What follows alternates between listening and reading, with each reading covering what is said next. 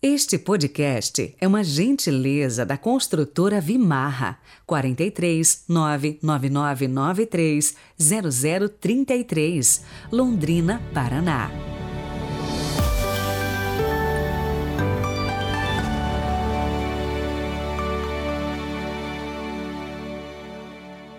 Segunda-feira, 29 de agosto de 2022, a igreja celebra hoje o martírio de São João Batista, o precursor de Jesus.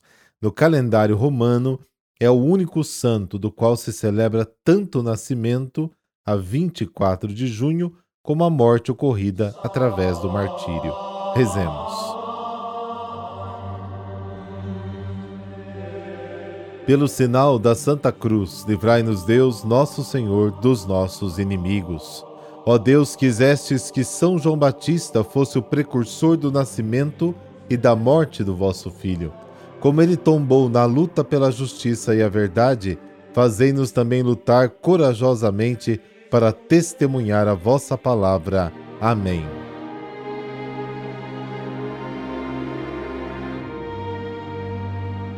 Marcos, capítulo 6, versículos de 17 a 29. O Senhor esteja convosco, Ele está no meio de nós. Proclamação do Evangelho de Jesus Cristo segundo Marcos. Glória a vós, Senhor. Naquele tempo, Herodes tinha mandado prender João e colocá-lo acorrentado na prisão. Fez isso por causa de Herodíades, mulher do seu irmão Filipe, com quem se tinha casado. João dizia a Herodes: não te é permitido ficar com a mulher do teu irmão? Por isso Herodíades o odiava e queria matá-lo, mas não podia. Com efeito, Herodes tinha medo de João, pois sabia que ele era justo e santo e por isso o protegia. Gostava de ouvi-lo, embora ficasse embaraçado quando o escutava. Finalmente chegou o dia oportuno. Era o aniversário de Herodes. Ele fez um grande banquete para os grandes da corte os oficiais e os cidadãos importantes da Galiléia. A filha de Herodíades entrou e dançou, agradando a Herodes e seus convidados. Então o rei disse à moça: Pede-me o que quiseres e eu te darei. Ele jurou, dizendo: Eu te darei qualquer coisa que me pedires, ainda que seja metade do meu reino. Ela saiu e perguntou à mãe: O que vou pedir? A mãe respondeu: A cabeça de João Batista. E voltando depressa para junto do rei, pediu: Quero que me des agora num prato a cabeça de João Batista. O rei ficou muito triste, mas não pôde recusar. Ele tinha feito o juramento diante dos convidados. Imediatamente o rei mandou que o soldado fosse buscar a cabeça de João. O soldado saiu, degolou na prisão, trouxe a cabeça num prato e a deu à moça. Ela a entregou à sua mãe. Ao saberem disso, os discípulos de João foram lá, levaram o cadáver e o sepultaram palavra da salvação. Glória a vós, Senhor.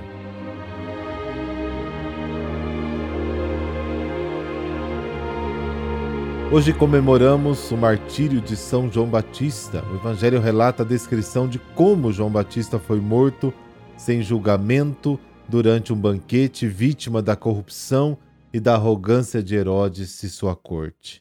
Herodes era um funcionário do Império Romano quem comandava na Palestina desde 63 a.C.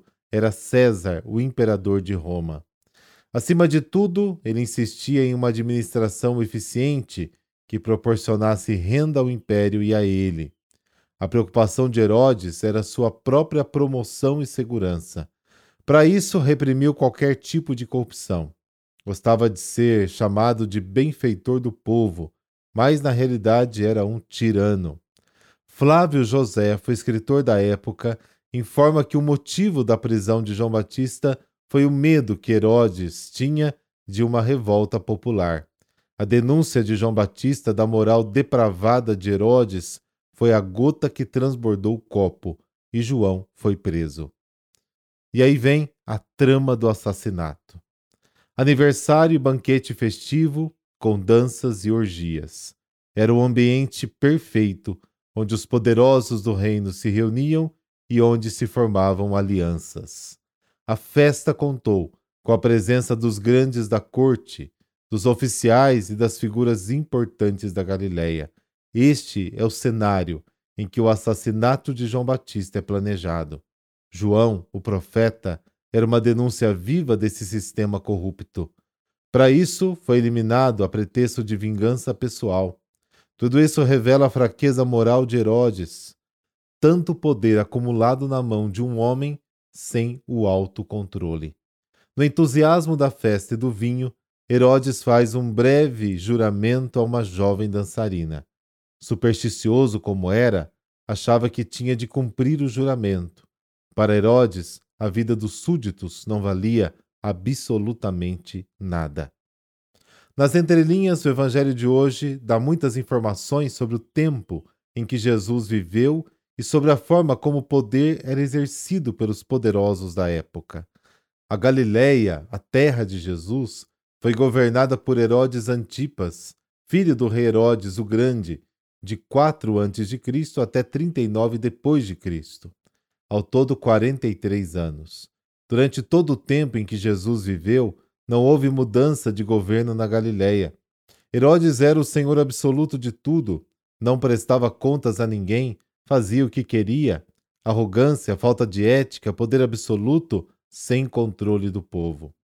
Herodes construiu uma nova capital chamada Tiberíades. A antiga capital havia sido destruída pelos romanos em retaliação contra uma revolta popular. Isso foi quando Jesus tinha cerca de sete anos de idade, mais ou menos. Tiberíades, a nova capital, foi inaugurada 13 anos depois, quando Jesus tinha cerca de 20 anos. Foi assim chamada para agradar o Tibério, o imperador de Roma. Tiberíades era um lugar estranho na Galiléia. Ali viviam os reis, os grandes da sua corte, os oficiais, os notáveis. Ali viviam os donos de terras, os soldados, os juízes muitas vezes insensíveis. Para lá eram canalizados os impostos e os produtos do povo.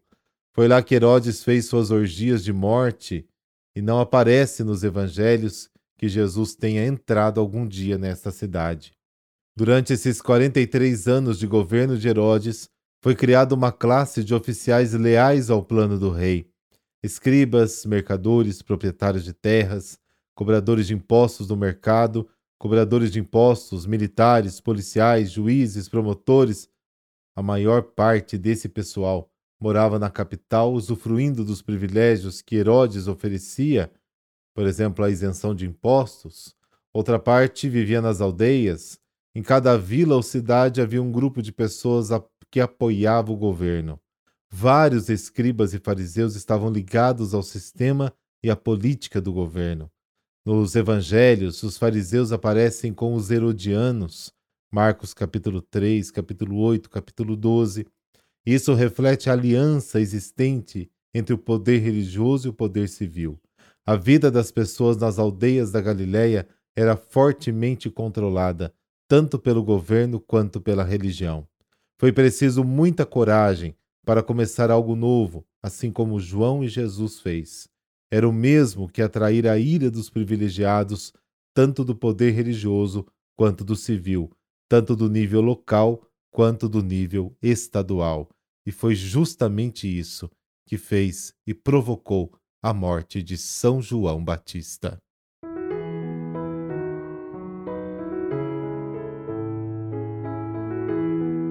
E hoje a igreja celebra também Santa Joana Maria da Cruz. Ela nasceu na França no dia 25 de outubro de 1792. Seu pai era pescador e morreu no mar quando ela tinha quatro anos. Logo conheceu a pobreza e começou a trabalhar como empregada num castelo. O seu trabalho sustentava a família, mas encontrava também tempo para cuidar dos idosos abandonados e pobres, reservando para eles uma parte dos seus rendimentos. Aos 25 anos, deixou sua cidade para ser enfermeira no Hospital Santo Estevão. Nesse meio tempo, ingressou na Ordem Terceira, fundada por São João Eudes. Sua vocação de auxílio aos idosos a conduziu até a casa da senhora Lecong, onde morou por 12 anos, convertendo-se em uma amiga mais do que uma enfermeira. Com a morte da senhora, Joana herdou suas poucas economias e mobília. Com esses poucos recursos, alugou um apartamento onde passou a acolher idosos, doentes e abandonados. Outras companheiras de Joana se uniram a ela na missão e surgiu o primeiro grupo formado numa associação para os pobres. Em 1841, deixam o apartamento e alugam uma pequena casa que lhes permite acolher 12 idosos doentes e abandonados. Sozinha, Joana inicia sua campanha junto à população para recolher auxílios, tarefa que cumprirá até a sua morte. Mas logo sensibiliza uma rica comerciante e, com essa ajuda, consegue comprar um antigo convento. Esse convento se tornou a casa-mãe da nascente Congregação das Irmãzinhas dos Pobres, na qual Joana imprimiu seu próprio carisma, a doação como apostolado de caridade para com quem sofre por causa da idade, da pobreza, da solidão e outras dificuldades. Joana morreu na França no dia 29 de agosto de 1879, mas pôde ver sua obra de caridade espalhar-se rapidamente por toda a Europa. Senhor Pai de bondade, dai-nos a graça de seguir o zelo de Santa Joana pelos idosos e respeitar as pessoas da terceira idade como verdadeiros filhos de Jesus Cristo, que vive e reina para sempre. Por intercessão de Santa Joana, essa bênção de Deus Todo-Poderoso, Pai, Filho, Espírito Santo. Amém. Boa semana, boa segunda, abraço.